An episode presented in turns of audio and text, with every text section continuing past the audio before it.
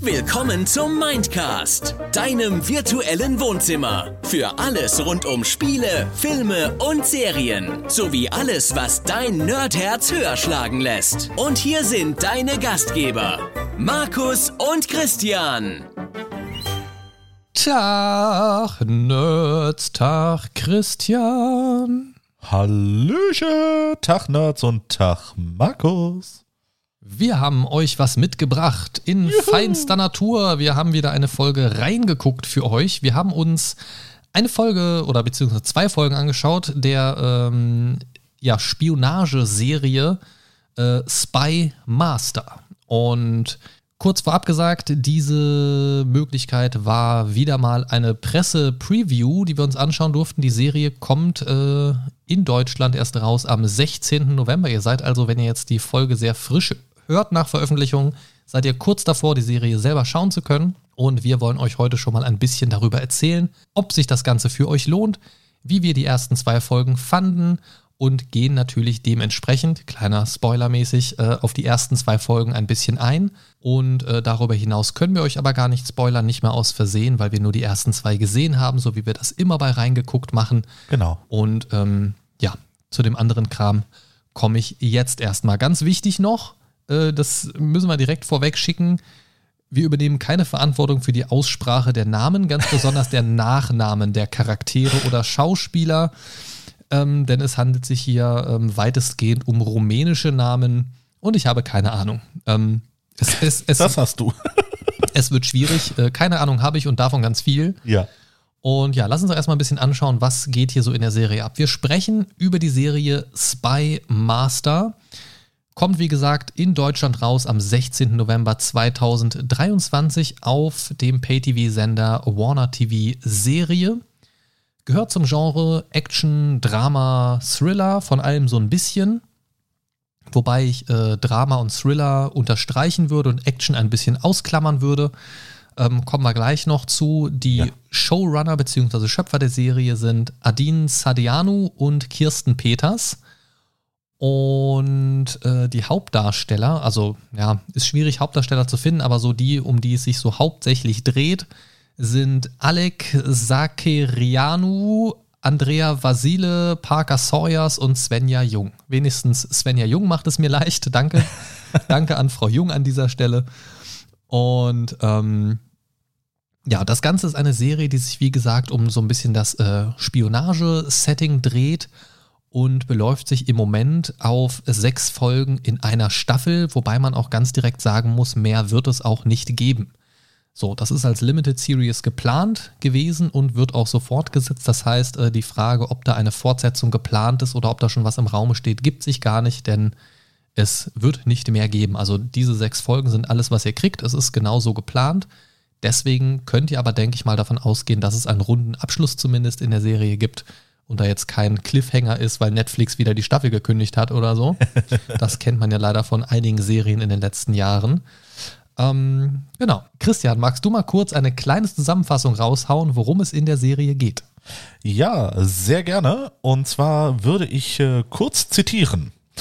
Im Jahr 1978 befindet sich der Kalte Krieg in seiner Hochphase und Victor Godeanu, Securitate-Agent und engster Berater äh, Ceausescus, hat ein Geheimnis. Er spioniert auch für den KGB und muss Rumänien verlassen, bevor seine Tarnung auffliegt.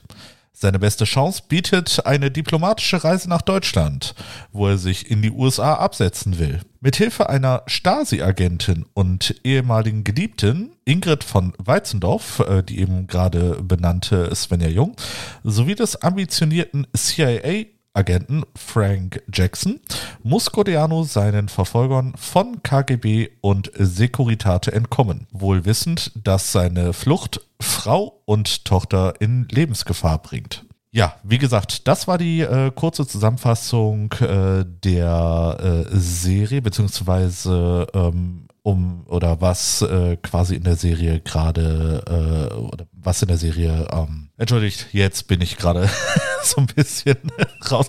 Nein, äh, was ich sagen wollte, was in der Serie so abgeht und ähm, Ja, ich, ich würde gerne äh, oder ich würde direkt mal mit äh, meiner Erwartung äh, an diese Serie einfach mal anfangen, weil ich gerade eh laber und da kann ich Markus jetzt mal ein bisschen ähm, Redezeit wegnehmen. Und zwar meine Erwartung ähm, war so ein bisschen, ähm, ich kenne mich in der rumänischen Serienlandschaft oder Filmlandschaft so gar nicht aus. Ne, ähm, ich hatte noch keine wirklichen Berührungspunkte, zumindest nicht wissentlich, äh, mit rumänischen Schauspielern, beziehungsweise, äh, wie ich schon sagte, mit rumänischen Bildproduktionen. Und äh, ja, ich war gespannt, was diese Serie erwartet, weil ich auch, oder was mich in dieser Serie erwartet, weil so so, ähm, ich sag mal, Spionagegeschichten können oder haben ähm, das Potenzial für mich, ähm, ja, sehr spannend zu sein, viele Wendungen zu haben, Geheimnisse, die aufgedeckt werden, ne, ähm, ja, einfach zu sehen, ähm, was, was, was diese Geschichte für mich bereithält.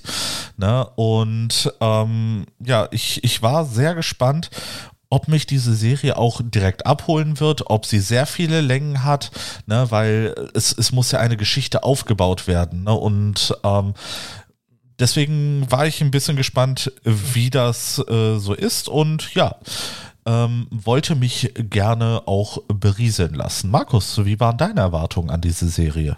Ich bin da tatsächlich mal wieder ein bisschen konkreter rangegangen, was Erwartungen angeht, denn du weißt ja, die Zeit ist knapp und es gibt viele Serien zu gucken. Ähm, ja. Ähm, und äh, da, ja, da halte ich ja nicht äh, das Blatt vor dem Mund, was das Thema angeht. Es gibt einfach viele Sachen zu gucken und eine Serie muss mich einfach kriegen.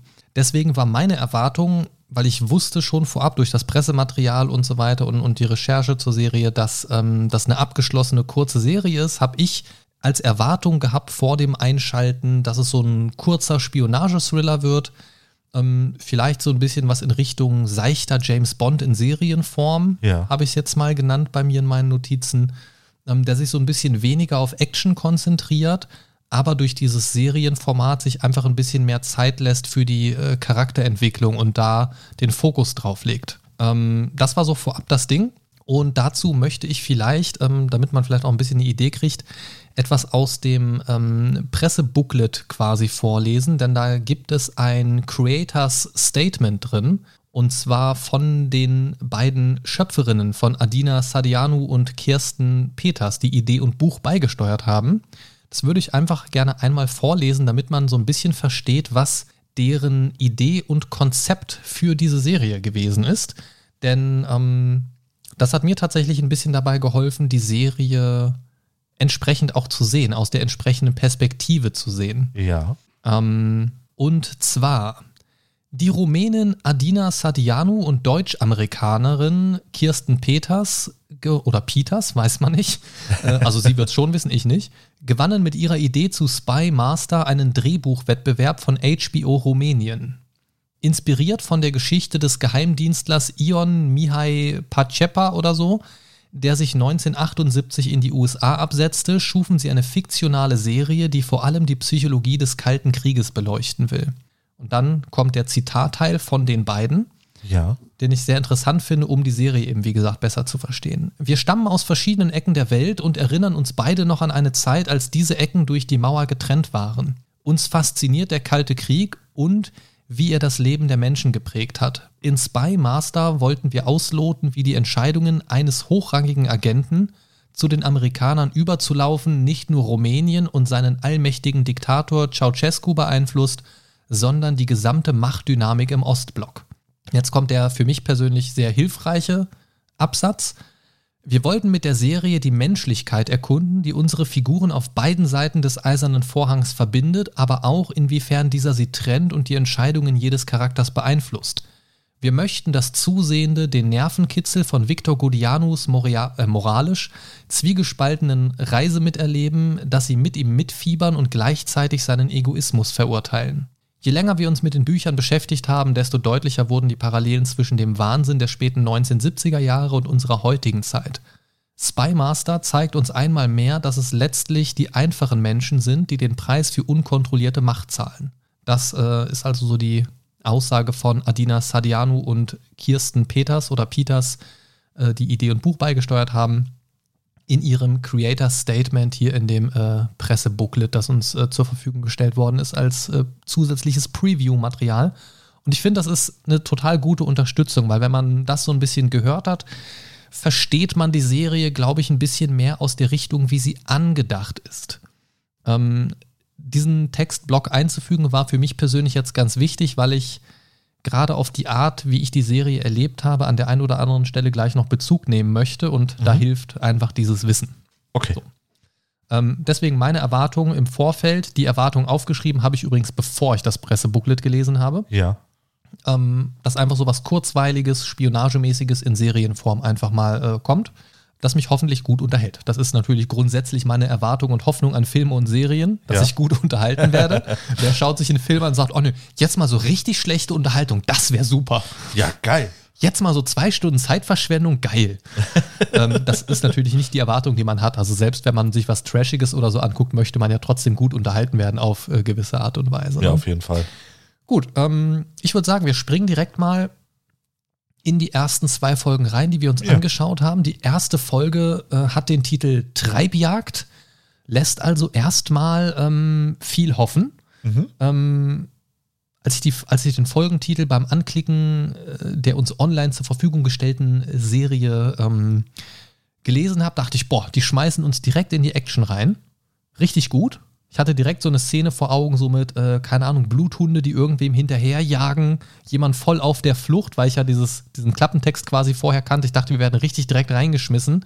Ähm, nein. das werden wir definitiv nicht. Genau, denn wir starten 1978 äh, in Rumänien am Flughafen. Genau. Ähm, als Victor Godiano, die Hauptfigur dieser Geschichte, sich äh, ja relativ emotional von seiner Tochter verabschiedet. Ähm, denn er macht sich auf den Weg nach Deutschland, nach Bonn, ähm, hauptsächlich erstmal, äh, um dort etwas zu tun. Und wir starten sehr, sehr seicht mit diesem Abschied erstmal rein. Ähm, was mir direkt aufgefallen ist, die, die äh, ganze Optik und die Gestaltung und so weiter äh, war ja sehr gut auf, auf dieses, äh, ja, auf, auf, auf dieses Zeitalter, hätte ich jetzt fast gesagt, auch auf diese Zeit abgestimmt, also End 70er Jahre also diese ganze Farbgebung, die Gestaltung der Umgebung und so weiter, die Kleidung, Frisuren und so weiter. Also das Ganze drumherum ähm, hat für mich sehr, sehr gut gepasst. Also das hat von Sekunde eins mich wirklich gut abgeholt, also in diese Zeit. Ne? Also das, ja. das war sehr gut. Kann, kann ich ähm, absolut nachvollziehen oder gehe ich mit dir definitiv d'accord. Äh, ich habe ähm, ja auch quasi zu der Bildgebung äh, aufgeschrieben, ähm, sehr viele Erdtöne, ne, wie es in den 70ern wirklich so üblich war. Ne? Äh, was mir auch sehr gut gefallen hat, äh, muss ich sagen, so als kleiner Bahn-Nerd. Ähm, die haben auch wirklich äh, die, diese alten Abteilungen äh, oder Abteile äh, äh, mit in diese Serie reingepackt. Ne? Das das hat mich wieder so in die Erinnerung äh, meine, in meiner Kindheit äh, reingepackt. Natürlich bin ich nicht in den 70ern groß geworden, ne? aber das behauptet ich, er jetzt zumindest. aber ich habe die Zeit mitgekriegt, ne, äh, wo, wo solche Bahnabteile mit diesen äh, lustigen Sprungfederkernen äh, sitzen, ne, wo du da wirklich. dachte ich auch original, ne, das, das ist so, das ist so Busfahren oder Bahnfahren als Kind. Ja, genau, ne, wo, wo man äh, sich da so rein, äh, ich sag mal, wirft und dann erstmal wieder nach oben geschossen wird, ne, so ein, von dem Sitz. So ein Brett mit Textilbezug. Ja, ganz genau, ne. Und äh, da hatte ich äh, so direkt ein Flashback oder äh, also, als ich diese alten Mercedes, äh, ja, ja, ja, ja. Ne, Mercedes-Fahrzeuge gesehen habe, musste ich auch direkt erstmal so an meinen, äh, an meinen Patenonkel denken, der auch so einen super alten Mercedes hatte. Ne, ich habe den Geruch direkt wieder in der Nase gehabt von diesem alten Möwken als der in diesem Zug gesessen hat am Anfang äh, der Folge, dachte ich auch, also, also ich hatte so ein bisschen das Gefühl, ich kann es riechen. Ja, absolut, ne? so, absolut. So, so alte, muffige Bahnsitze ja. irgendwie, ich weiß nicht. Also man, man konnte es wirklich irgendwie riechen. Also ähm, wir begleiten dann, also man muss dazu sagen, die Serie springt hier und da mal so ein bisschen wirr zwischen den Zeiten hin und her, ohne dass, ja. also die zeigt das nicht immer an. Ja. Ähm, das hat es mir manchmal ein bisschen schwer gemacht beim Gucken, dem Ganzen folgen zu können. Ja. Es war jetzt nicht übermäßig kompliziert, aber manchmal hast du halt so ein, ähm, so, ja, komm in Folge 2 nochmal zu, erinnere mich mal dran. Da, ja. da gab es eine Szene, wo es mich echt ein bisschen rausgeholt hat. Ähm, jedenfalls sehen wir, wie, ähm, wir wissen noch gar nicht genau, warum er dann da in Deutschland ist, der genau. Viktor. Ähm, wir sehen ihn dann jedenfalls in Bonn, wie er die US-Botschaft betritt. Und da scheinbar irgendwie, den, und ganz wichtig, auch Westdeutschland, ne? Ja, Ja. wir sind zu dieser Zeit vorm Fall der Mauer. Ganz, ganz wichtig. Ähm, wie er in Bonn also in dieser US-Botschaft äh, scheinbar Kontakt zu einem amerikanischen Agenten mit dem Namen Frank Jackson sucht. Ja, So, ne, also der wird quasi hier so angekündigt, hier, äh, Frank, da sucht dich einer, bla bla bla. Er sagt, er ist Victor Godiano und da wird er schon ein bisschen hellhörig, dieser Frank Jackson. ja, Ähm, scheint ihn also zu kennen. Und als er ihn dann aufsucht, ist er aber, ist der Victor scheinbar irgendwie verschwunden. Er war weg. genau. Dann saß er im Taxi wieder weg. Genau, und man hatte so das Gefühl, oder ich hatte das Gefühl, dass er so ein bisschen nervös war, kalte Füße bekommen hat wegen irgendwas oder ihn irgendwas aufgescheucht hat. Also es war irgendwie nicht so ganz klar. Und dann fangen wir mit dem ersten Switch an. Plötzlich geht's weiter mit einer Rückblende zehn Tage zuvor.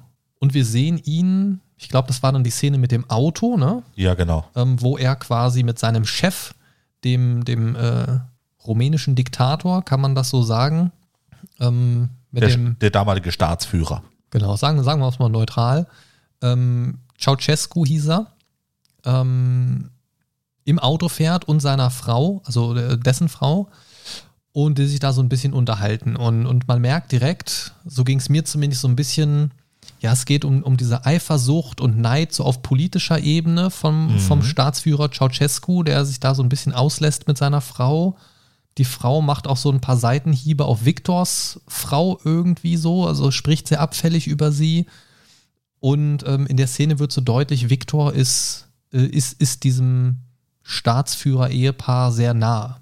Er ist ja ein enger Berater und, und ein hoher Geheimdienstler in, in seinen Reihen und ähm, ist ihnen scheinbar irgendwie auch menschlich sehr nah. Also die, die scheinen sich gut zu kennen, ist also nicht irgendwer in diesem Getriebe. Mhm. Und in diesem Gespräch, und das, das ist dann schon ganz spannend, geht es darum, ja, wir haben hier irgendwo einen Maulwurf. Es gibt irgendwie einen Verräter in unseren Reihen. Und diese Szene endet dann dann mit ein bisschen so ein Close-up auf Victors Gesicht mit so einem etwas nachdenklichen Blick. Ja, So, und wenn man den Klappentext gelesen hat, weiß man natürlich schon, worauf sich das bezieht. Ähm, denn eigentlich ist Victor natürlich derjenige, der da äh, so ein bisschen Dreck am Stecken hat, weil er ja überlaufen will und so weiter und, und schon Genau. bereits Doppelagent ist für den Richtig. KGB. so, ähm, also so, so ein Dreiergespann um ihn rum irgendwie herrscht ja. ähm, in das wir da von Anfang an reingeschmissen werden. Ähm, wie ging es dir denn bis dahin so mit der Folge? Ich fand persönlich, dass es ein ganz netter Einstieg war, dass man erstmal so in dieses Prozedere reinkommt, wo befindet er sich gerade? Genau. Ja, ich fand das auch sehr gut gemacht. Ne? Ähm, war für mich erstmal so ein bisschen verwirrend, was soll diese äh, Geschichte ganz am Anfang vom Flughafen und so weiter. Aber ähm, so, so nach der äh, Szene mit der Botschaft äh, und der Rückblende dann, ähm, wie er dann bei den äh, Ceausescus im Auto sitzt, ähm, danach fand ich das wirklich sehr gut, sehr stimmig, ne? Und ich dachte mir so, ah, alles klar, okay, ja, ja, ja, so sieht's aus, ne? Das ist die Beziehung zwischen Ceausescu und äh, Godianus, ne? Ähm, fand ich dann sehr gut gemacht. Ne, aber du, du merkst das auch, aber da möchte ich ein bisschen später drauf kommen, ne? Äh, du merkst so ein bisschen schon diese innere Zerrissenheit bei ihm. Naja, also gerade durch diesen Close-Up, finde ich, ähm, hat man schon so ein bisschen gemerkt, okay, in dem Kopf rattert's. Genau. Ne? Also aus welchen Gründen auch immer gerade, also was ihn gerade zum Rattern bringt, aber ähm, das ist dann eben so ein bisschen das Ding, gerade wenn man dann zehn Tage später denkt, wo er dann aus dieser US-Botschaft äh, wieder geht, ohne den Kontakt hergestellt zu haben, richtig, Ja. ähm, kann man halt schon so Schlüsse ziehen. Ne? Also was ist so dazwischen passiert, kann man sich so ein bisschen überlegen und, und irgendwie, ja, man, man ist sich nicht so ganz sicher, wo steht er gerade, hat aber ein ganz gutes Gefühl, dass er sehr hin und her gerissen ist zwischen verschiedenen Fraktionen und Seiten dieser ganzen Geschichte. Ne? Ähm, wir sehen ihn dann, dass er sozusagen vor seinem Zuhause scheinbar äh, so, eine, so eine Art toten Briefkasten besucht. Und beim Reinkommen zu Hause erleben wir auch die Spannungen in seiner Familie. Genau. Es, es scheint starke Spannungen mit seiner Frau zu herrschen und auch, ähm, ja, die Frau scheint irgendwie nicht so eine gute Mutter zu sein, wie man es jetzt vielleicht erwartet hätte. Ähm, ist so ein bisschen miesmuschelig der Tochter gegenüber, die scheinbar ein sehr emotionaler und künstlerisch veranlagter Mensch ist. Und Genau. Ja, ähm, letzten Endes dreht sich diese Szene dann zu Hause ja aber um das, was er aus diesem Briefkasten, aus diesem toten Briefkasten entnommen hat. Genau. Und zwar eine Filmrolle mit Fotos Ähm, ne, quasi Ja, so. mit Negativen. Ja, ja, Negativen ist, ist ja im Prinzip das Gleiche im Endeffekt. Also er, er sieht sich im Prinzip drauf, wie er mit einer uns unbekannten Person im Auto sitzt. Ja.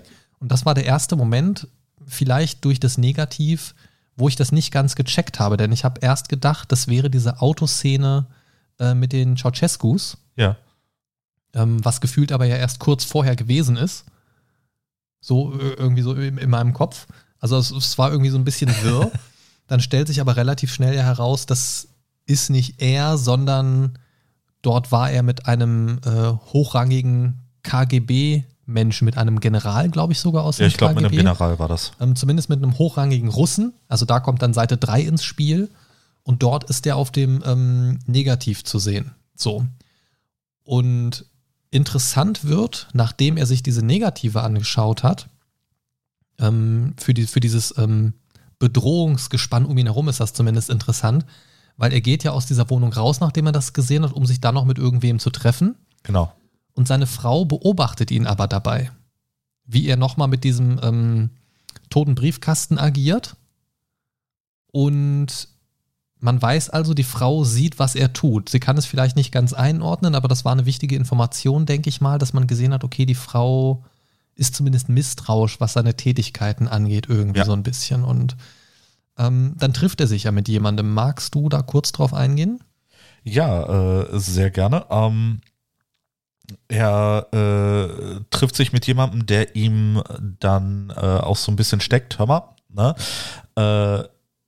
Du war oder äh, du wirst beobachtet, ne? Wie gesagt, äh, sah man ja mit den äh, Negativen, ne? Und äh, der ihm dann sagt, ne, äh, pass auf, ne, wenn du jetzt diese Negative hast, ich muss ehrlich sagen, ich konnte jetzt nicht ganz einordnen, wer das jetzt nochmal genau war. Dem Ähm, das, war einer vom KGB. Ah, war also einer vom also ein, KGB. auf jeden Fall einer Ach ja, von den stimmt, Russen. genau. War einer von den Russen, genau. Ne, und äh, er sagte, äh, hier, pass auf, ne, du wirst schon oder du stehst schon unter Beobachtung. Ne, man merkt so langsam, ähm, dass du ein Doppelagent auch für den KGB bist. Vor und, allen Dingen hat er äh, gesagt, äh, wir bezahlen dich scheinbar zu gut. Du wirst Genau. nachlässig, Viktor. Du wirst nachlässig, richtig. Ne? Und ähm, was man oder was ihm dann auch noch steckt, äh, ist, ähm, wenn du jetzt solche Negative hast, kannst du davon ausgehen, dass auch äh, Geheimagenten aus anderen Län äh, Ländern diese Negative haben. Zum Beispiel eure eigene Spionageabwehr. Ganz genau. Ne? Und ähm, weil er dann auch die äh, rumänische Spionageabwehr äh, genannt hat, wird das dann in der nächsten Szene auch so ein bisschen bedeutender.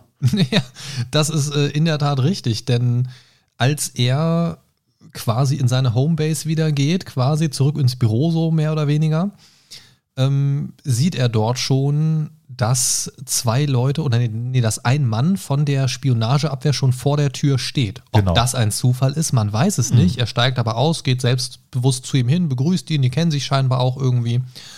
Und ähm, da wird schon ein bisschen klar so, der, der Spionageabwehrmann versucht ihm so ein bisschen zu stecken, pass auf, was du tust, Jung, ich sehe alles. Ja. Ähm, er lässt sich aber nichts anmerken. Und es, es wird schon klar, er hat schon Druck im Nacken. Also, also das, das wird schon klar in der Szene. Was ich nicht ganz gecheckt habe, war diese Szene mit den Schuhen.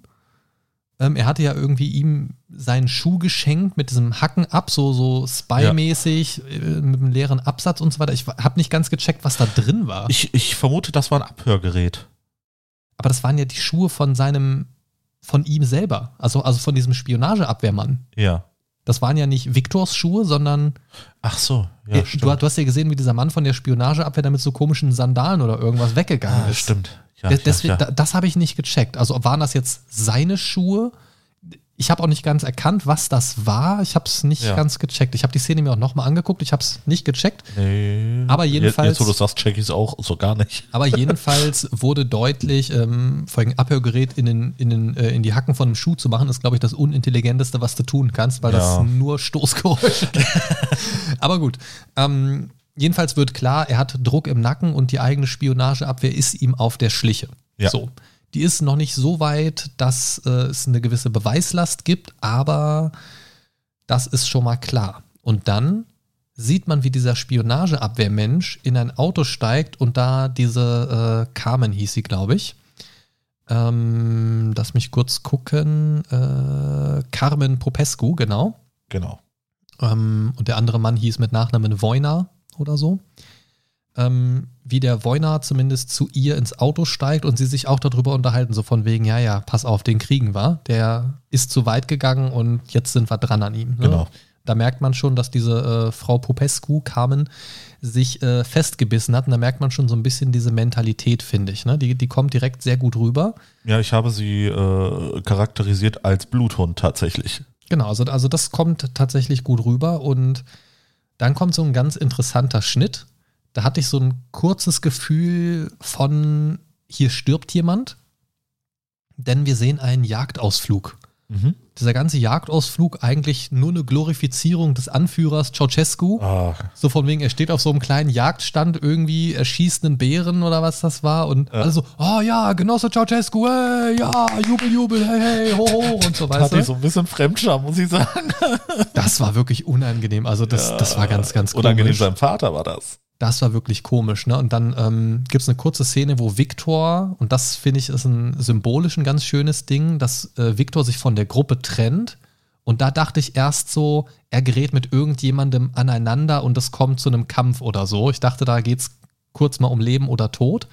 Weil, wie gesagt, Folgentitel Treibjagd. Ich dachte Ja. jetzt bei dieser Treibjagd eben kommt dann dieser entscheidende Moment der Folge.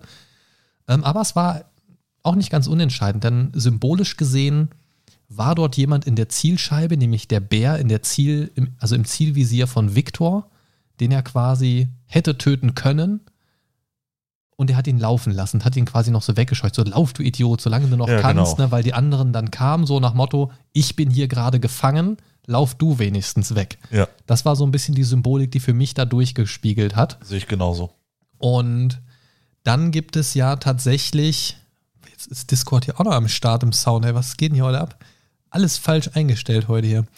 Ähm, wo war ich jetzt? Genau, gedanklich. Ähm, am Ende dieses Jagdausfluges kommt Ceausescu auf Viktor zu und sagt, hier, pass auf.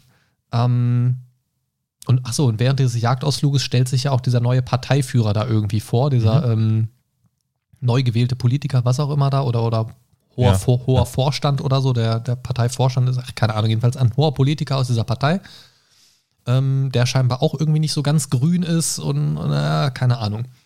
Am Ende dieses Jagdausfluges kommt es jedenfalls zu einer ganz wichtigen Szene. Und zwar, ähm, Ceausescu sagt zu Viktor, ja, jetzt brauche ich hier irgendwie mal deine Hilfe, du musst dich um diesen Verräter kümmern.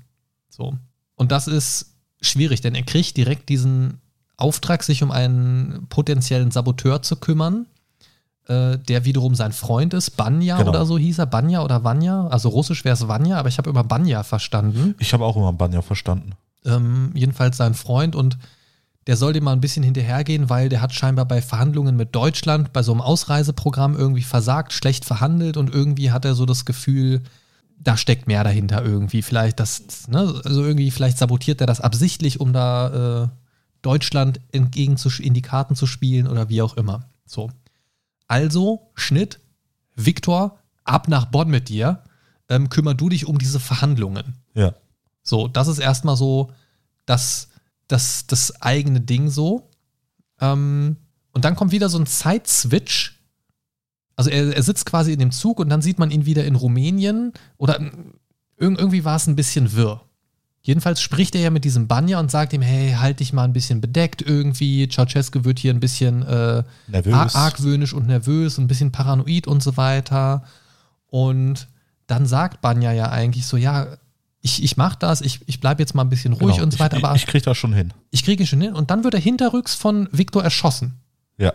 Und das war irgendwie so ganz komisch wirr, weil da hast du auf der einen Seite zwar gemerkt, diesen Druck, von wegen Ceausescu sagt dir jetzt kümmere dich drum, dann kümmerst du dich besser auch drum. Auf der anderen Seite trifft das Viktor halt hart, weil er weiß, dieser Banja ist nicht der Verräter. Genau, der ist eigentlich unschuldig und äh, dazu noch sein Freund. Zumindest stehen sie sich irgendwie nah und, und sprechen Ja. relativ locker miteinander. Also sie haben Genau. zumindest eigentlich ein sehr gutes Verhältnis zueinander. Ne? Und dann switcht das halt quasi wieder so nach Bonn und man merkt halt so, diese, diese Gewissensbisse plagen ihn irgendwie. Und, und das ist so einer dieser Momente, wo man merkt, ähm, Viktor will einfach raus aus dieser ganzen äh, Szenerie, ähm, was ihn scheinbar dann auch so ein bisschen dazu bringt, das Ganze voranzutreiben, aktiver jetzt, wo er in Deutschland ist. Ähm, war für ihn scheinbar also eine gute Gelegenheit. Und man sieht immer wieder mal so einen Glatzkopf, der ihn verfolgt. Und ich habe das irgendwie nicht gecheckt in den ersten zwei Folgen, weil den sieht man ja öfters, dass der äh, so aus der Ferne Viktor beobachtet. Man sieht immer noch von hinten so diesen Glatzkopf. Aber ich weiß nicht, wer das ist. Ist das ein Charakter, den wir in anderem Kontext schon gesehen haben? Oder Vielleicht ist der einfach. sehen wir ihn noch. Das, das weiß ich halt nicht. Ne? Ich dachte nur, du hättest vielleicht äh, Nee, nee, mehr nee, Infos äh, noch. Ich habe immer nur aufgeschrieben, der Glatzkopf, weil ich den nicht mit einem anderen gesehenen Charakter in Verbindung bringen konnte. Ich auch nicht. Ähm, ich weiß auch nicht genau, wo der einzuordnen ist. Ähm, keine Ahnung. Jedenfalls ähm, merkt auch hier äh, unser lieber Viktor ja, dass, dass äh, irgendwie der Druck auf ihn steigt. Und dann kommen wir zu einer interessanten Szene äh, im Innenministerium in Bonn. Sprich, der Stelle, mit der Viktor jetzt nochmal nachverhandeln soll. Der ist ja extra dahin, um zu sagen, pass auf, das bisherige Angebot war crap. Ich habe jetzt hier den Auftrag, mal ein bisschen auf den Tisch zu hauen und zu sagen, was wir wirklich wollen. So. Magst du da mal ein bisschen einsteigen, was da so im Innenministerium passiert? Ähm, wenn, wenn du das äh, meinst, äh, äh, wo die da quasi mit der deutschen Delegation verhandeln, äh, das kommt erst in der zweiten Folge. Ähm, mh, nee, ähm, er ist schon mal auf jeden Fall im Innenministerium. Ja. Ähm, die richtigen Verhandlungen sind, glaube ich, also die richtigen Verhandlungen sind erst in Folge 2. Ja, genau. Aber ähm, er sitzt schon in Folge 1 in diesem Besprechungsraum und auch die Ingrid von Weizendorf wird ihm dort vorgestellt schon Ja. als Kollegin. Also die sind schon da. Auch dieser andere Deutsche, äh, der da mit an der Verhandlung beteiligt ist, das ist in Folge 1. Ähm, Okay. definitiv, weil ich habe äh, die Folgen nacheinander geguckt und nacheinander mir Notizen gemacht. Ich auch, aber irgendwie äh, habe ich da tatsächlich nichts zu aufgeschrieben, leider. Dann müsste ich dich da nochmal Okay, bitten. ja, ist ja gar kein Problem. Also Ingrid von Weizendorf wird eingeführt, eine äh, blonde Dame, die ähm, tatsächlich so ein bisschen heraussticht, finde ich auch, vom, vom Schauspiel, vom Sprechen her, vom Visuellen auch, weil durch die vielen rumänischen Schauspieler, die wir sehen, die Haarpracht eher dunkel Ja, genau. ist meistens. Deswegen sticht sie, finde ich, sehr heraus. Also das, das wirkt sehr hell im Kontrast, selbst im, im, im äh, deutschen Innenministerium irgendwie, wo man jetzt aber auch nicht so viele andere Charaktere sieht. Ähm, und beim Gehen, habe ich mir jetzt irgendwas falsch aufgeschrieben? Jetzt bin ich ein bisschen irritiert, dass du das sagst. Also beim Gehen sieht man noch so, dass er so ein gelbes Auto sieht. Das wird so ein bisschen hervorgehoben von der Ja. Kamera. Ähm, spannend wird's aber, dass er ins Hotel so eine Botschaft bekommt, sozusagen, für ein Treffen. Ja, genau. So, und dann geht er der Sache nach und trifft sich dann ja tatsächlich mit, Genau, mit dem äh, Fra äh, Frank Jackson. genau, Frank Jackson. Ne, Im Prinzip äh, sieht man ja in der Szene, ähm, er geht in, ich sag mal, einen Klamottenladen, eine Boutique rein, ne, äh, schnappt sich ein Hemd und äh, geht in eine Umkleidekabine und auf einmal, nachdem er die Tür verschlossen hat, geht eine Wand auf. Wie so ein doppelter Boden plötzlich. Ne? Richtig. Ne, dann geht eine Wand auf und äh, ja, er wird dann äh, von einem äh, Mitarbeiter von Frank Jackson, vermute ich, ähm, dann in eine Art Kellergewölbe gebeten. Das Und- wünscht man sich doch als Geheimagent, oder? Absolut, absolut.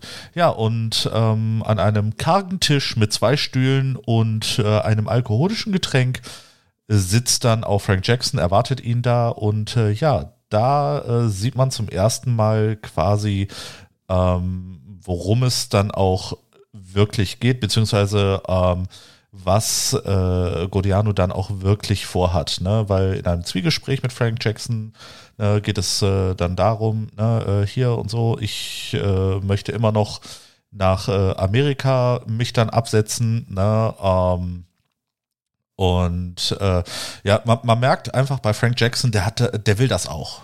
Ne? Der will das einerseits für sein Land, andererseits wahrscheinlich auch für seine Karriere, ne? er, weil wei- du, er, du weiß merkst, halt, er weiß halt, dass Victor Godiano ein hochrangiger Agent ist. genau, So, ne? und wenn, das wenn wäre er, halt ein großer Schachzug. genau, das wäre so so ein richtig dicker Fisch, der ihm dann ins Netz gehen würde. Ne? Und ähm, du, du merkst dann auch so ein bisschen in der Mimik von Frank Jackson, da will er, ne, das Ding will er eintüten. Ne, das Tor will er schießen. Ja, und ähm, wie gesagt, dann äh, haben die kurzen Dialog, ne? Und ähm, die Szene endet eigentlich auch recht schnell wieder.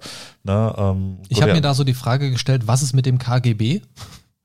So, ja. also Viktor nimmt es in Kauf, es, es sich einfach mal komplett mit dem KGB zu verscheißen. Ja, durchaus. Ähm, durchaus. Was jetzt ja auch nicht unerheblich ist als Gegenspieler, sage ich mal. Möglich, ja, ja, ja, ist, ist auch so. Gerade zu Zeiten des Kalten Krieges, vor allen Dingen, wenn du eh schon in Kontakt mit so einem hochrangigen äh, General oder KGB-Agenten stehst, schwierig. Da dachte ich mir so, mutig, Viktor, mutig. ähm, dann kommt aber so ein Schnitt. Die genau. Szene fand ich ein bisschen merkwürdig. Wir switchen wieder in der Zeit. Äh, wir sind plötzlich sechs Tage zuvor in Österreich und äh, ganz kurz zusammengefasst geht es um so eine Szene, wo auch ähm, dieser Carmen Popescu eben diese Negative von Viktors Treffen zugespielt werden. Sie flieht dann vor den Russen, die scheinbar auch plötzlich da sind.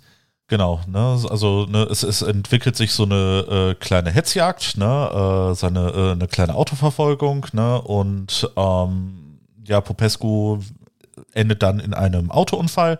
Ne? Ähm, die zwei KGB-Agenten äh, machen einen kurzen Prozess ne? und äh, ballern einfach mal das Auto nieder. Ja, und dann äh, Schnitt und man sieht Popescu wieder. Ne? Und ja, und da dachte ich so, hä? What the fuck? Also man hat halt wirklich gesehen, dass sie zerschossen im Auto saß. Ja. Und dann wird halt aufgelöst, sie haben scheinbar nur ihr Double erschossen und dann genau. gibt es so eine kurze Blende, wo man sieht, sie stand, also das Double stand schon am Auto und sie hat sich so links in so ein Haus rein versteckt irgendwie. Und da dachte ich mir so, oh, wait a minute, da gibt es also ein Double, das sich bewusst auf diese Verfolgungsjagd einlässt und zu 99-prozentiger Chance eigentlich klar war, wenn ich das nicht schaffe abzuhauen, werde ich einfach totgeschossen von denen. Ja. Das fand ich ein bisschen sehr weit hergeholt. Ja, das. Und ne, auch, wer macht sowas freiwillig? Und auch das Gefühl, so eine halbe Szene später schon aufzulösen, hat ja für die Spannung überhaupt nichts getan. Nee. Also sie hätte ja auch einfach entkommen können dann. Also ja. es hat überhaupt keinen Mehrwert gehabt, dass dieses Double da war, dass dieses Double gestorben ist und dass sie den KGB abgehängt hat durch diese Double-Aktion. Ja. Es hatte keinen Mehrwert gehabt, zumal die ja sogar wussten dann danach, das haben wir ja auch kurz danach erfahren in der Folge, ja, wir haben nur ihr Double erwischt. Richtig. Und ich denke mir so, wo war da jetzt der Mehrwert? Ja. Das war wirklich unnötig, das war komplett unnötig. Und dann wird es richtig spannend. Dann wird es nämlich richtig spannend. Ähm, dann wollen nämlich plötzlich auch die Russen Viktor rausholen aus dieser ganzen Geschichte, weil die merken, im Moment, du verstrickst dich hier im Moment ein bisschen. Ähm, und er soll quasi nach Moskau. Und jetzt haben wir das große Problem, die Russen wollen Viktor rausholen. Genau. Also wir haben dich auf unserer äh, Paylist, wir holen dich jetzt nach Moskau, weil hier wird es ein bisschen zu brenzlig für dich, aber du bist trotzdem wertvoll für uns. Versus im Gegenzug dazu, er möchte lieber aber selber in die USA. Das wäre so sein Ziel der Wahl. Und das werden jetzt so zwei Enden eines Strickes, wo er mittendrin ist und nach beiden Seiten gezogen wird. Genau. So, und Rumänien, sein Heimatland, ist ja irgendwie auch noch da. Genau, so ne, die, die, die stehen mit dem Messer in seinem Rücken quasi. Die, die ziehen halt nicht, aber die haben ihn halt so auf dem Kicker, weil sie ihn verdächtigen. Ja. So, alles nicht so geil.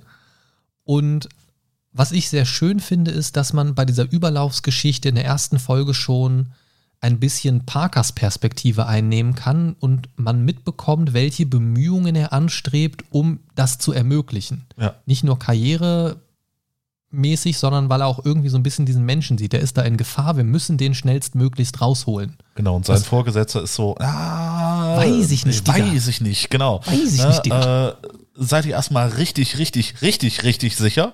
Ein Rumäne, ne? der überläuft? Cringe. Ja. Sass. Sass.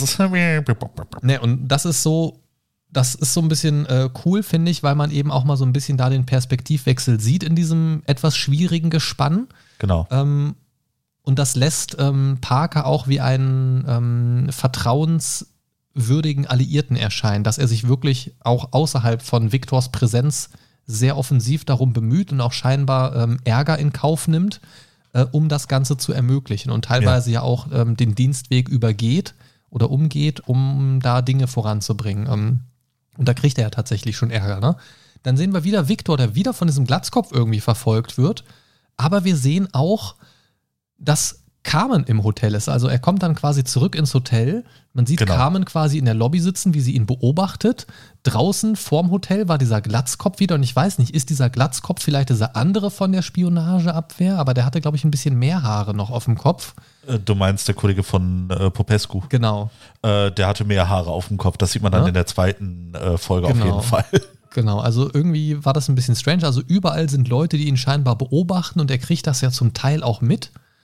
Ähm, versucht natürlich äh, cool zu bleiben dabei. Und dann wird's, dann wird's richtig komisch, denn Ja. die Folge endet ja mit einem sehr unangenehmen Cliffhanger erstmal, wo eigentlich klar ist, ja, kann jetzt nicht sein. Auf der anderen Seite ist man sich nicht so sicher, was passiert. Erzähl doch mal, Christian. Ja, äh, im Prinzip äh, sieht man, äh, wie Gordiano sein Zimmer betritt. Ne? Es scheint, äh, dass er alleine ist und ähm, er legt dann seine Sachen ab und dann gibt es einen Schnitt.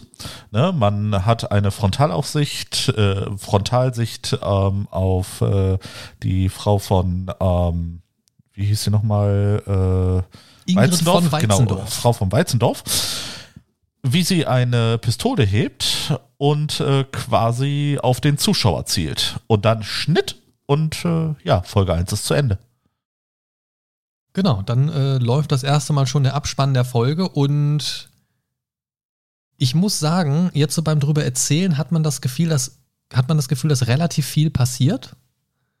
Ähm, ich muss aber sagen, dass ich das, also die Folge geht auch rund eine Stunde, muss man an der Stelle sagen. Ähm, also ist jetzt nicht so ein 20-Minuten-Ding oder so. Und äh, mein Gefühl nach der ersten Folge war so, das ist ein sehr langsamer und sehr seichter Einstieg. Mhm. Für meinen persönlichen Geschmack eine Ecke zu langsam und auch ein bisschen zu verworren für eine erste Folge. Ja. Ähm, und meine Hoffnung war zu dem Zeitpunkt, dass Folge 2 so ein bisschen an Fahrt aufnimmt, weil es eben nur sechs Folgen sind. Mhm. Und ich dachte mir, wenn jetzt in der zweiten Folge nochmal so ein Gewirr kommt, dann wird es schwierig, das aufzudröseln bis zum Ende der Serie, beziehungsweise dann auch mal ein bisschen vorwärts zu gehen, weil im Moment haben wir noch nicht, also die Quintessenz der Folge war eigentlich, Viktor wird verfolgt, was für die Folge mit dem Titel Treibjagd vielleicht ganz gut passt. Mhm. Aber ich hatte am Ende nicht das Gefühl, dass wirklich was passiert ist, was das Ganze nach vorne gebracht hat, außer dass der Kontakt zu Frank Parker hergestellt worden ist. Genau. Prinzipiell hat man einfach nur den Status quo äh, äh, äh, dort erfahren. Ja, und das für ein, ein Sechstel der Gesamtzeit der Serie finde ich schon, finde ich schon hart knapp. Also ich finde, da hätte man ein bisschen weiter voran in der Story einsteigen können und manche Sachen vielleicht ein bisschen kürzer darstellen, aber dafür ein bisschen drastischer machen. Also dass, dass man wirklich mehr den Druck merkt. Ja. So, ähm, und vielleicht auch ein, zwei Szenen einfach streichen, um an anderer Stelle ein bisschen was voranzubringen, weil diese ganze Szene in Österreich mit dem Double und so weiter, das hätten sie sich auch komplett sparen können. Das hätte man auch über einen Dialog lösen können. Hier, die Österreicher haben uns äh, auch die Negative zugespielt, jetzt haben wir endlich einen Beweis. Punkt. Genau. So, fertig. Weil darum ging es ja letzten Endes. Sondern das Ganze drumherum eigentlich komplett unnötig gewesen. So. Mhm. Dann hätte man sich einen kompletten Zeitsprung sparen können, einen Location-Wechsel sparen können, diese komische Double-Szene sparen können. Und es hätte der Folge keinen Abbruch getan, meiner Meinung nach. Das fand Das ich ein bisschen allerdings. schade. Ne? Ähm, lass uns mal weitermachen mit der Folge 2, Überlebenskampf. Ein weiterer Folgentitel, wo ich dachte, ah, jetzt, jetzt wird's brenzlig für Viktor. Ähm, und es fängt an mit vor fünf Tagen. Grenze Bulgarien, Rumänien. Und ich dachte, Ganz mir, genau. und ich dachte mir direkt, oh shit, here we go again. Und wieder ein äh, Rückblick. Ja, magst Ja. du dazu ein bisschen was erzählen? Fand ich auch sehr verwirrend für den Folgenanfang. Ja, fand ich auch sehr verwirrend. Also prinzipiell ähm, geht es erstmal darum, man hört eine Rede von Ceausescu. Ne, ähm, allerdings äh, sieht man parallel, während er diese Rede hält, ähm, dass man, äh, ja, wie vermutlich äh, schon gesagt, der rumänisch-belgischen, äh, belgisch, Bulgarisch. bulgarischen Grenze, ähm, dass da ein Auto zu einer, ich sag mal, äh, Routinekontrolle rausgezogen wird. Ja, und ähm, der Fahrer steigt aus, äh, muss den Kofferraum öffnen. Äh, darin sieht man ein paar Kisten, ein paar Holzkisten. Eine wird geöffnet und man sieht erstmal nur so, ja, waren das Sektflaschen, Weinflaschen? Ich weiß es nicht. Ja, irgendwelche Flaschen scheinbar mit alkoholischem Inhalt, so sehen sie aus. Ja, genau. Ne? Und äh, ja, scheinbar waren das äh, anscheinend nicht nur alkoholische Flaschen. ähm, weil man so ein bisschen später, nachdem Ceausescu deine, äh, seine Rede beendet hat, äh, nochmal einen Schnitt hat. Und äh, ja, man sieht den Fahrer äh, ja in einer sehr, ja, unglücklichen Position. Und zwar äh, aufgehangen an einer, ja, ich, ich sag mal, Bettwäsche klassisch, ne, um den Hals gelegt, äh, hängt er dann da so ein bisschen rum. Ne, also vermute ich oder habe ich vermutet, ähm, ja, der hat wohl irgendwas geschmuggelt, ist aufgeflogen und äh, bevor er irgendwas verrät, ähm, ja, hat er dann den Exit gewählt. Ja, ja, ja. Also das war irgendwie eine komische Einsteigs, äh, Einstiegsszene, finde ich. Also durch diese Rede von Ceausescu wurde schon irgendwie klar, es geht jetzt hier um diese politischen äh, Machenschaften, die politische Situation und so weiter. Und Genau. die Rede selbst, das fand ich, war auch eine sehr, ja, sehr mächtige Szene, finde ich. Die hat schon gut Eindruck gemacht. Man hat ihn jetzt zum ersten Mal so erlebt, wie er zum Volk, zu seiner Partei quasi spricht. Genau. Ähm, also sehr, sehr inbrünstig, sehr, ähm, ja, straightforward irgendwie, kein Blatt vor den Mund genommen und schon ein bisschen Stimmung gemacht auch äh, in seinem Sinne.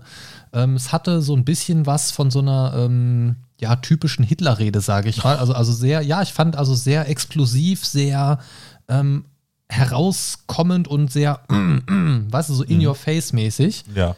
Ähm, also man hat schon gemerkt, dass da sehr, ähm, sehr viel äh, Inbrunst in ihm steckt und er da wirklich sehr hinterher ist. Also das war jetzt keiner, der da mal eben so gesagt hat, so ja, wir müssen jetzt mal schauen, irgendwie, was wir machen. Also da war schon Feuer hinter. Ja. Ähm, Was, was mir da auch ähm, irgendwie aufgefallen ist, ich weiß nicht, ob es nur mir so geht oder ähm, ich, ich habe so das Gefühl, dass die Frau von Ceausescu ähm, diese Art, ich sag mal, Termine anscheinend äh, so gar nicht äh, mag, weil äh, die, die wirkt irgendwie so genervt, ne, ähm, nicht so ganz bei der Sache. Sie, sie guckt ihn zwar an, aber ich weiß nicht, sie, sie wirkt irgendwie so, ah, muss das ja, also, ne, ich, ich, ich mag diese Sachen hier nicht, ne? Und äh, man sieht das auch sehr oft, äh, sie geht auch weit hinter ihrem Mann. ja. Ähm, du bist äh, da schon auf einer ganz guten Spur. Ich finde es tatsächlich, also ich empfinde es tatsächlich ein bisschen anders. Ich glaube, so ein bisschen, also sie entscheidet viel mit und sie, sie liegt ihrem Mann auch sehr viel im Ohr. So empfinde Ja. ich das so. Also, Okay. also, also nicht, dass sie die Entscheidungen trifft, sondern aber, dass sie, dass sie ihn sehr aktiv unterstützt, das natürlich auch eine sehr anstrengende Position ist, so First Lady-mäßig. Ja, das ne? stimmt.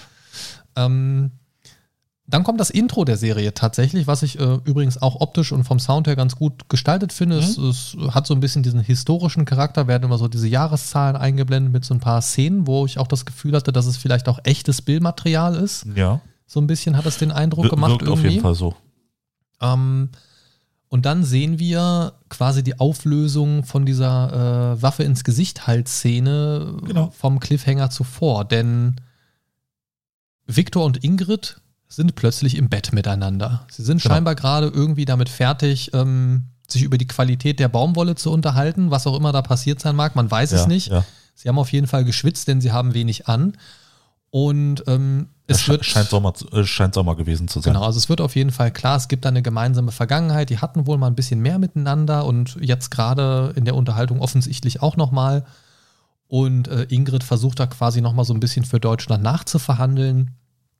Ähm, ja, und dann geht es so ein bisschen weiter und, und wir sehen letzten Endes, wie Viktor nach dieser ganzen Geschichte ähm, noch einen kleinen Abstecher macht. Der ist mit Carmen zusammen im Auto, mit der Frau von der Spionageabwehr, weil die da, äh, sie ihn auch noch unterstützen soll bei den Verhandlungen Ja, ganz genau. und sollen wohl gerade vom Hotel dorthin fahren. Und dann sagt er, ja, pass auf, ich muss hier noch mal kurz raus, ich will meiner Tochter noch ein Geschenk kaufen und ah, er geht wieder in dieses Kleidergeschäft, das wir Genau. schon kennen, ne? Will sich dort ganz offensichtlich natürlich wieder mit Parker treffen, scheinbar aber äh, ist Parker ein bisschen spät dran. Und dieses Ding, ich gehe in den Keller, äh, spreche mit Parker. Äh, du meinst Frank Jackson. Äh, Parker ist der echte Name. Ach ja, Parker ist der Schauspieler, genau. das, das erklärt einen verwirrten Gesichtsausdruck Ja. gerade. Genau, also, also Frank Jackson, Frank Jackson Parker, es könnte auch alles ein Vorname sein irgendwie. Äh, Ähm, möchte sich da also mit dem US-Agenten nochmal treffen, der aber irgendwie ein bisschen zu spät kommt. Und äh, Victor sitzt da und sitzt da und sitzt da und kommt nicht in dieses äh, Kellerchen rein irgendwie. ja. Und äh, Carmen wird ein bisschen misstrauisch und geht ihm hinterher. Ach, ich kaufe mir jetzt auch mal was Schönes, so nach Ja. dem Motto. Und folgt ihm also und stellt fest, ja, Moment, der ist ja hier gar nicht im Laden. Was, was ist hier los? Ja. Wo Spricht ist er denn? Spricht die Verkäuferin darauf an. Victor hört das, schon voll am Schwitzen irgendwie. Auf dem anderen Ende der Wand äh, Frank Parker, der, nee, Frank Jackson. Jackson, Jackson Frank Parker, Statham, Schwarzenegger, äh, hetzt dahin, kommt aber knapp zu spät, weil Victor entscheidet sich, okay, ich gehe jetzt hier wieder raus aus der Kabine und äh, zeige mich meiner Kollegin sozusagen, um hier keinen äh, Aufsehen zu erregen. Sagt, hier, ich habe nur kurz ein Hemd anprobiert, bla bla bla. Ähm, und ist sie sind kurz davor, diesen Laden zu verlassen, als der US-Agent von der anderen Seite diese Doppeltür aufreißt, um äh, Victor reinzuholen, weil er natürlich nicht weiß, dass diese Kollegin da noch rumschwirrt Genau. und die hört halt diesen Türmechanismus und denkt, Ja. was ist das denn? Was ist das denn? Und geht dem so ein bisschen nach. Und Jackson voll am Schwitzen hinter dieser Tür, der hält die Tür zu, versucht so gefühlt auch den Atem anzuhalten irgendwie und es geht gerade noch mal so gut. Ja? Victor und äh, Carmen verlassen das Geschäft und das war so der Moment, wo man gemerkt hat, an allen Ecken, also Carmen, die kurz davor war, irgendeine Anschuldigung zu äußern, gefühlt. Victor, der sich beinahe in die Hose geschissen hat, vor Angst erwischt zu werden. Und Parker, der auf der anderen Seite der Tür eigentlich safe, aber voll am Schwitzen war, Ja, genau. Ähm, um nicht aufzufliegen. um nicht aufzufliegen und natürlich Victor auch nicht zu gefährden. Ja, da hat man genau. auch nochmal, finde ich, gemerkt, ähm, also er hätte ihn ja auch einfach reinzerren und die Tür hinter sich zuriegeln können und mit dem wegrennen oder so. Ja, absolut. Ähm, also er wollte ihn dann auch noch mit schützen tatsächlich. Ähm, da merkt man nochmal so, dass er sich wirklich sehr bemüht um ihn. Und es war aber eine Szene, wo es verdammt knapp war. Das war so der erste Moment in der Serie, wo ich so ein richtiges Spannungsgefühl hatte, weil ich da echt nicht wusste, wie geht diese Szene jetzt aus. Ja, ganz genau. Ähm, die hat mich gut abgeholt, die Szene, aber dann war sie leider auch wieder sehr schnell vorbei und gefühlt so ohne richtige äh, Konsequenzen. Das war ein bisschen schade. Dann fahren die los und man sieht wieder diesen Glatzkopf. Ähm, was mich super nervt, weil ich will wissen, wer dieser Glatzkopf ist und zu wem der gehört. Vielleicht gehört er auch einfach zu den Russen. Vielleicht ist es einer von denen. Ich weiß es nicht. Ähm, und dann geht es im Prinzip den Rest der Folge so ein bisschen darum, dass die ja mehr Beweise ähm, gegen Viktor sammeln wollen, dann ja auch in Besitz dieser ähm, Negative kommen, die ja, Ja. äh, über Carmen quasi in den Besitz der Rumänen dann gelangt sind, sozusagen. Und es ist irgendwie so ein bisschen wirr, finde ich. Ja. So. Eine interessante Szene, die wieder so einen symbolischen Charakter hat, ist, finde ich, die äh, Szene, wo Viktor mit Ceausescu Schach spielt.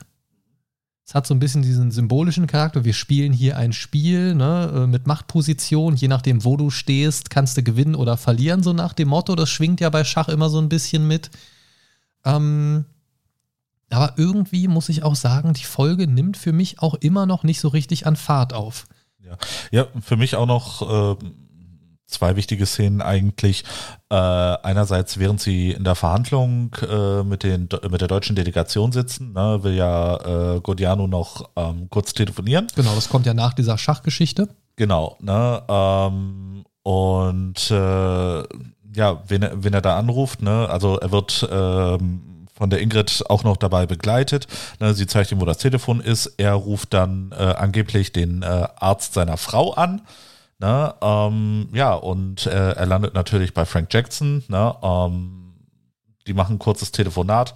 Natürlich äh, tut Godiano so, als würde er wirklich mit einem Doktor reden. Ne? Ähm, und äh, sie verabreden sich äh, für eine andere, für einen anderen Treffpunkt.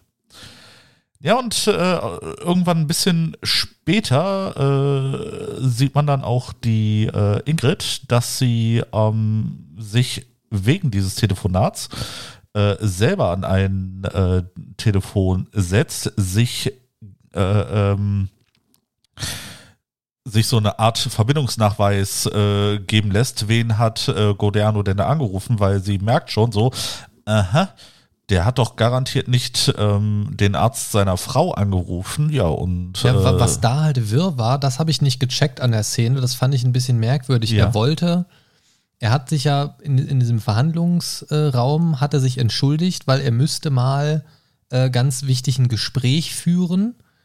Er müsse ein deutsches Krankenhaus anrufen für seine Frau. genau, das habe ich nicht verstanden. Und dann hat er am Telefon halt gesagt, ja, meine Frau war ja bei Ihnen in Behandlung, bla bla bla. Ja. Warum sollte seine Frau in einem deutschen Krankenhaus in Behandlung gewesen sein? Das habe das hab ich irgendwie nicht gecheckt. ja, das, war habe ich auch irgendwie- nicht gecheckt. Das war irgendwie wirr, das hat für mich gar keinen Sinn ergeben. Ja. Ähm, vielleicht habe ich da auch irgendwas einfach nicht ganz geschnallt oder so, aber es, das war irgendwie sehr, sehr wirr.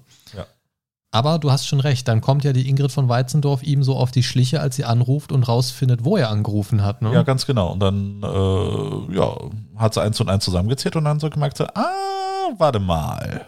ja, ja, ja. Ne? Und äh, ja, sie, sie versuchte ihm das ja auch später nochmal äh, in einem Zwiegespräch, äh, sagt sie ihm, ähm, aber wir, wir, wir stehen doch auf der gleichen Seite und bla und blub und was soll das? Und ja, Naja, ja aber, aber versuch, versucht ihn da nochmal von wegzubringen. Ja, ein bei so vielen. Seiten, bei so vielen Seiten ist es natürlich schwierig, irgendwie festzustellen, wer wo auf welcher Seite steht und welche Seite an den noch wieder angrenzt von der anderen Seite irgendwie. Das ist Ja, so ein bisschen genau. vielschichtiges Problem oftmals in diesem Konstrukt. Ja, Und je mehr wir uns in Richtung Ende dieser zweiten Folge begeben, umso mehr, also umso mehr wird dieser Druck deutlich, finde ich, der auf Victor lastet. Ähm, Genau. Auf der einen Seite dieser Egoismus, der schon im Creators Comment, äh, Creators Comment äh, erwähnt worden ist von, von den beiden Damen, die die Serie erschaffen haben. Ähm, dieser Egoismus wird immer deutlicher. Also er wird ja irgendwie auch nicht sympathischer. Also ich weiß bei diesem Victor auch nicht, möchte ich ihn mögen als Hauptcharakter, der einfach nur auf einem schlechten Pfad gerade ist.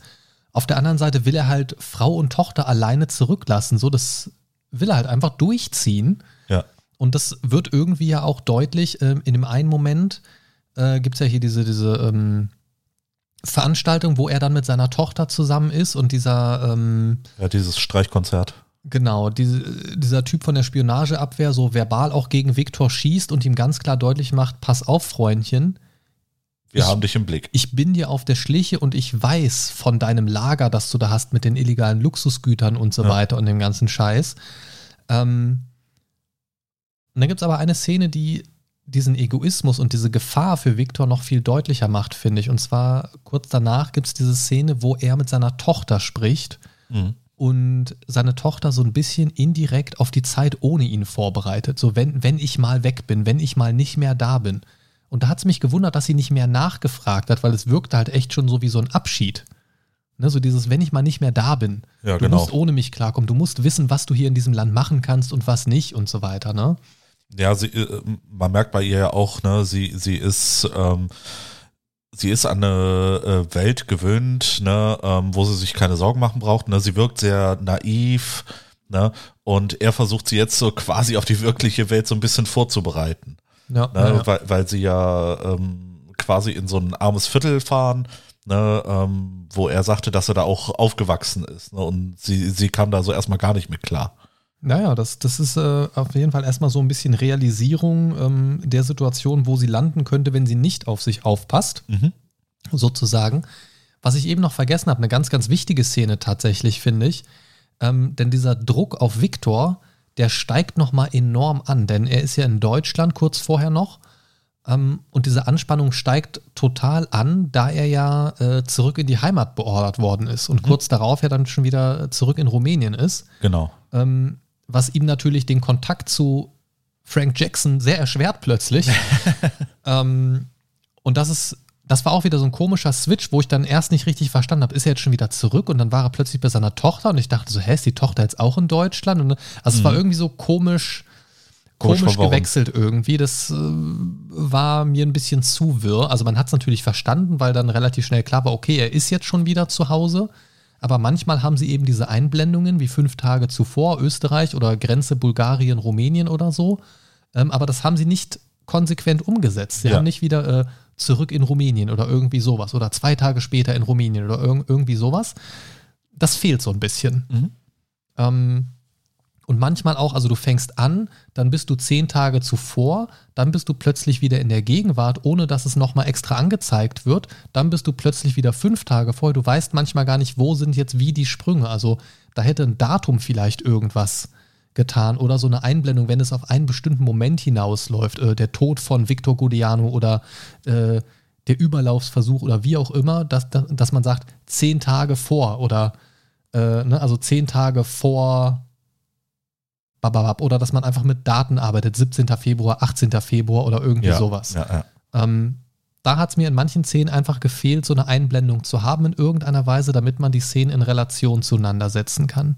So aus dem Kontext erschließt sich das dann, aber es holt mich persönlich so ein bisschen raus.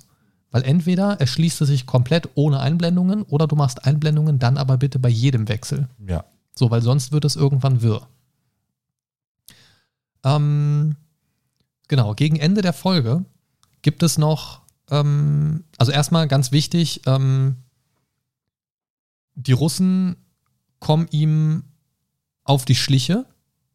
Plötzlich ist dieser andere Russe, mit dem er schon mal im Auto war, da und sagt: Hier, pass mal auf, steig ein, wo er gerade eigentlich auf dem Weg ist, sich äh, zu diesem äh, Zu Frank Jackson. zu, zu diesem neu vereinbarten Treffen zu begeben, also Genau. zu, diesem, zu dieser Location, die ihm genannt worden ist, sage ich mal. Ähm, hier, komm, steig ins Auto. Victor, komm. So, weißt du? Ja. Und ähm, die sagen ihm so ganz klar, äh, pass auf, äh, wir wissen, du willst äh, in die USA überlaufen. Nicht cool, Digga. Das ist nicht das, was ich mir unter Loyalität vorstelle Ja. lässt ihn dann aber irgendwie doch gewähren. So mit knirschenden Zähnen mehr oder weniger. Also sie sagen ihm zwar, wir wissen, was du vorhast. Ich würde dir das nicht empfehlen, aber tu, was du für richtig hältst, so nach dem Motto, so im weitesten Sinne gesprochen. Und dann haben wir noch diese eine Szene, wo Ceausescu tatsächlich ja durch diesen Spionageabwehrtypen äh, die Fotos von Viktor zu sehen bekommt, wie er mit dem Russen im Auto war, ganz, Ganz genau. um, also um die es äh, seit Anfang eigentlich geht. Und er will es irgendwie nicht so richtig glauben, also vor allen Dingen die Frau will das nicht wirklich glauben, Richtig. weil die ja sehr dicke miteinander sind und ist eine komische Szene irgendwie, weil da hätte ich mir auch irgendwie mehr Impact erhofft. Mhm. Das Einzige, was es für mich logisch bleiben lässt, ist, dass er sagt, ich kümmere, also dass Ceausescu sagt, ich kümmere mich selber drum. Das geht ja quasi um meinen engsten Vertrauten. Ähm, Ja. Halt dein Maul, ich kümmere mich drum. Ich stelle selber Nachforschung an. Und dass äh, dieser Abwehrtyp, dieser, äh, oh Gott, wie heißt er noch in seiner Rolle, ähm, Voiner, Genau. Ähm, dass der eben, wie er in der Szene vorher auch schon gesagt hatte, nicht hoch bei Ceausescu im Kurs steht. So. Ja. Also die Kombination aus den beiden Sachen lässt es für mich irgendwie ein bisschen glaubwürdig erscheinen, aber irgendwie hätte ich mir da mehr von erhofft, dass da mehr draus resultiert. Kommt vielleicht noch, weiß ich nicht.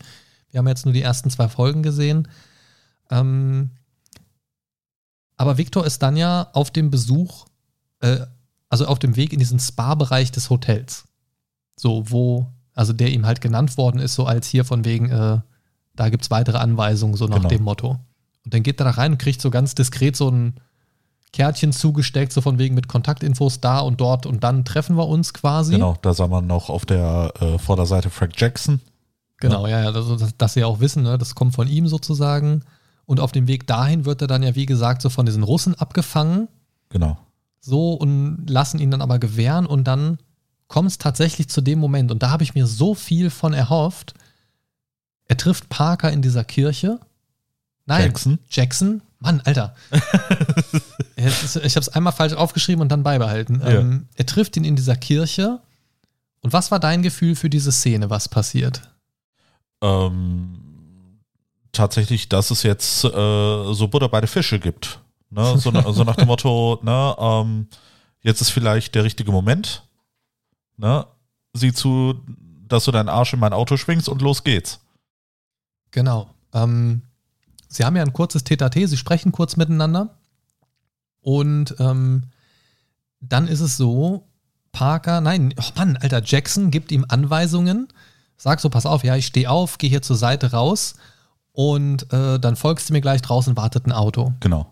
Und da dachte ich mir, okay, jetzt auch, wie du eben gerade gesagt hast, so Butter bei die Fische.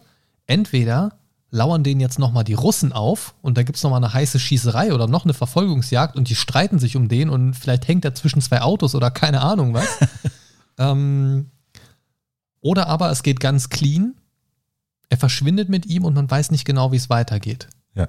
Und dann machen diese, wie drücke ich das jetzt nett aus? Wir durften die Serie ja freundlicherweise vorab schauen, deswegen muss ich vorsichtig sein, wie ich spreche. Aber dann machen diese netten Serienschöpfer folgendes: Sie beenden die Folge mit, ja, ich würde sagen, mit einer Erinnerung Viktors an das Gesicht seiner Tochter. Ja. Man sieht sie nochmal so kurz eingeblendet und er hat vorher ja auch so Sachen gepackt und so weiter und sich so indirekt ein bisschen von denen verabschiedet, ohne sie zu wecken zu Hause.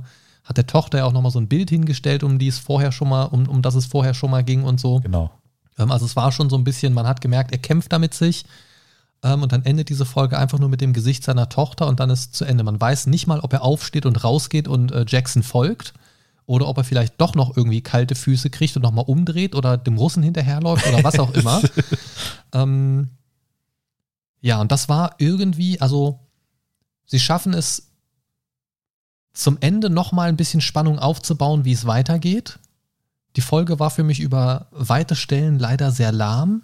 Mhm. Ähm, diese eine Szene hat, wie gesagt, also, also Bekleidungsgeschäft Szene Nummer zwei quasi, hat mir Spannung reingebracht und äh, das Ende nochmal, weil man jetzt nicht genau weiß. Also die Szene an sich war nicht spannend, aber das Ende war gut gewählt, weil man nicht weiß, was macht er jetzt, wie entscheidet er sich, weil man sieht ihn nicht mehr, ob er jetzt ihm hinterhergeht oder nicht. Ja. So, das heißt, man weiß noch nicht, wie geht's weiter. Ähm, man kann sich jetzt denken, wie es weitergeht. Folge 3 heißt Safe House. Ähm, dementsprechend vermute ich mal, dass er mit Jackson mitgeht und in ein Safe House gebracht wird, um den restlichen Prozess dieses Überlaufs irgendwie dort zu verbringen oder so. Und dann vielleicht nochmal einen Konflikt mit Russen, die ihn da wegholen wollen oder so, keine Ahnung, I don't know. Ähm, lass uns mal ein bisschen drüber sprechen, was diese ersten zwei Folgen mit uns gemacht haben, ähm, ohne bis jetzt nochmal auf ein Ranking einzugehen. Wir haben hier und da schon ein bisschen über das Schauspiel geredet. Ich finde das grundsätzlich sehr solide. Ich fand auch hier ja. wieder gut, äh, neue Schauspielgesichter zu sehen, die ich jetzt noch nicht wirklich von irgendwoher kannte. Ähm, die haben das alles ganz gut verkauft. Ich fand es völlig okay. Ich finde das Pacing der ersten zwei Folgen auf jeden Fall ein bisschen schwierig, wenn ich mir bedenke, dass ich jetzt schon ein Drittel der Serie gesehen habe und es irgendwie noch nicht so richtig viel passiert ist, wo das nach vorne gegangen ist. Mhm. Für mich die einzigen Punkte, wo es nach vorne gegangen ist, er hat den Kontakt zu Jackson hergestellt und er hat ihn tatsächlich getroffen und kriegt das Angebot, folg mir, wir holen dich hier raus. Ja. So. Das waren für mich die zwei Kernelemente, um sein Bestreben, das er von Anfang an schon hat, nach vorne zu bringen. Alles andere war so geplänkelt drumherum, wovon man sicherlich einiges hätte streichen können. Ähm, die Szenen alle für sich, alles okay, finde ich. Für mich persönlich das Pacing bis zu dieser Stelle auf jeden Fall ein bisschen zu langsam. Also Thriller ist bei mir noch nicht da, Drama ist bei mir noch nicht da. Es ist so ein bisschen, ja, wir schauen mal. Ja. Also ich bin schon irgendwie neugierig. Ja, das, das würde ich hm. genauso sehen. Also ich bin auch ähm, sehr neugierig, ähm, habe für mich gesagt, ich äh, würde es auch nochmal weiter gucken wollen. Ne? Einfach, ähm, weil ich da recht viele offene Fragen habe. Ne? Ähm, Why? ne? Weil ähm, wenn ich jetzt mal auf unseren Ausblick, äh, ne, ich, ich habe hab mir da so ein paar Sachen aufgeschrieben, ne, ich, ich würde das jetzt einfach mal zitieren, was ich da aufgeschrieben habe, ähm, dass ich mir dass ich mir die äh, Serie gerne bis zum Ende ansehen will und ähm, ich gespannt bin, äh, wie das Ganze ausgeht. Ähm, und dann kam für mich diese Fragen, wird Godiano überlaufen, wird er es schaffen oder äh, werden ihn KGB oder äh, die Securitatea vorher schnappen? Ähm, werden die Ceausescus weiter große Stücke auf Godiano halten oder bröckelt sein Ansehen? Welche Rolle spielt von Weizendorf in der Geschichte? Und was ist eigentlich mit seiner Familie? Na? Das ja. sind so diese Fragen, die sich mir dann gestellt haben. Naja, das ist auf jeden Fall eine schwierige Sache. Ähm, ich bin auch interessiert daran, die Serie weiterzuschauen, ähm, zumal es auch einfach kurz ist. Ich habe jetzt ein Drittel schon gesehen, warum soll ich die anderen vier Folgen nicht auch noch gucken? Genau. Ähm, das passt gut hin. Also es ist jetzt nicht so, dass man sich auf drei weitere Staffeln oder so einstellen müsste. Ähm, da, also ich werde es mir angucken, um es geguckt zu haben, damit ich äh, eine abgeschlossene Story habe. Ähm, ich hoffe aber sehr, dass ab Folge 3, die wie gesagt Safe House heißt, was jetzt nicht nach unbedingt sehr viel Spannung klingt im ersten Moment, dass zumindest von irgendeiner Perspektive aus das Pacing irgendwie angezogen wird. Weil wenn die dritte Folge es nicht schafft, mich abzuholen, dann könnte es tatsächlich sein, dass, es, dass ich sie abbrechen werde. Ähm, ich hoffe aber mal sehr, dass wenn das jetzt endlich in Gang kommt, dass es wirklich gut vorwärts geht. Ähm, lass uns mal auf ein kleines Fazit in, eine Richtung, äh, in Richtung eines Rankings zu schauen, auf einer Skala von 1 bis 10. 1 absoluter Müll, 10 Meisterwerk, Must-See. Ähm, Ich persönlich versuche es ganz kurz zu machen. Ich habe es auf einer 6 gerankt, weil es thematisch für mich nicht uninteressant ist. Auch nicht so ein ausgelutschtes Setting, was man schon in vielen Serien gesehen hat. Ähm, aber dafür, dass ich ein Drittel der Serie schon gesehen habe, geht es mir im Moment einfach noch nicht vorwärts genug, wie gesagt. Ähm, fand aber den Cast gut und, und fand es an sich gut umgesetzt und bin eigentlich schon interessiert daran. Äh, da kann ich dir, das können wir ganz kurz machen, ähm, absolut beipflichten, äh, quasi aus den gleichen Gründen. Also ich würde auch eine solide 6 geben. Ähm, ich bin, wie gesagt, interessiert daran, das Ding mir zu Ende anzuschauen, ne? eben auch um meine Fragen äh, hoffnungsweise beantwortet zu bekommen. Und ähm, ja, es ist allerdings noch Luft nach oben, definitiv. Ne? Also so ein bisschen mehr Spannungsbogen würde mir noch gefallen. Ja, das wäre auf jeden Fall ganz gut. Und wenn der Bogen vor allen Dingen nicht so lang gezogen wird. Ja. Ähm, ich würde sagen, diese Serie kann man, ähm, korrigiere mich, wenn ich falsch liege, Fans empfehlen, die eher ruhigere und eher kürzere Serien bevorzugen, genau. die vielleicht auch nicht so investiert sein wollen in so lange Serien, äh, sowas wie äh, Game of Thrones, Supernatural oder so. Ähm, Spionagefans generell werden, glaube ich, auf ihre Kosten kommen oder ja. auch ähm, Geschichtsfans, also Leute, die sich ja. so ein bisschen für geschichtliche Ereignisse interessieren, da die ja sehr gut darauf basieren in dieser Serie. Ähm, nicht geeignet ist die Serie meiner Meinung nach für Action-Junkies, die da wirklich äh, eine ja. Action-Szene nach der anderen brauchen. Oder, Dafür ist da viel zu wenig drin, bis jetzt zumindest. Genau, oder die hochpolierte Filmkunst so im AAA-Bereich sehen wollen. Das ist da, glaube ich, auch nicht gegeben.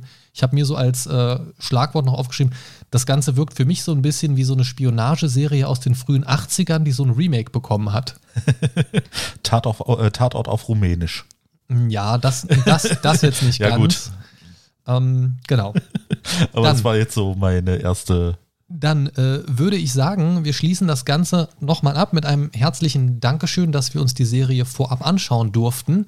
Ihr könnt das Ganze auch tun ab dem 16. November, donnerstags ab 20.15 Uhr in Doppelfolgen, also im Prinzip nur drei Tage Serie gucken auf Warner TV Serie. Warner TV Serie ist in Deutschland, Österreich und der Schweiz über Pay-TV-Anbieter und regionale Kabelnetzbetreiber zu abonnieren.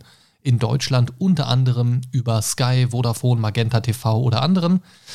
Ähm, in Österreich auch Sky, Magenta, in Schweiz unter anderem bei Quickline, Sunrise und Blue, habe ich noch nie gehört. Und das Ganze, wie gesagt, als Pay-TV. Wenn ihr da irgendwie sowieso schon drin seid, schaut es euch gerne mal an. Es sind sechs Folgen, ganz entspannt zu gucken. Sechs Folgen, ungefähr eine Stunde jeweils. Ähm, kostet euch nicht viel Zeit. Wenn ihr dem Genre nicht ganz abgeneigt seid, gebt dem Ganzen gerne mal eine Chance. In diesem Sinne, das war reingeguckt Nummer 6342. Wir hoffen, ihr hattet Spaß dabei, habt vielleicht ein bisschen Lust bekommen auf die Serie oder generell mal wieder eine Serie anzufangen. Ähm, vielleicht schreibt ihr uns einfach mal über das Feedback-Formular, welche Serie ihr im Moment suchtet, wo ihr im Moment dranhängt oder auf welche Serie ihr euch als nächstes freut. Das würde mich sehr freuen. In diesem Sinne, lieber Christian. Lebt lang und in Frieden. Tschüss.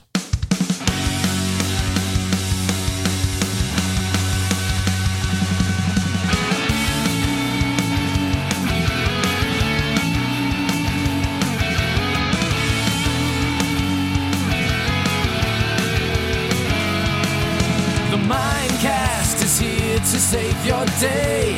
Games, movies, and more for geeks and nerds. Your favorite podcast ever. The Mind Stalker is on his way. The Mindcast is here to save the day. The Mind Stalker is on his way. Talking about things the Mindcast way.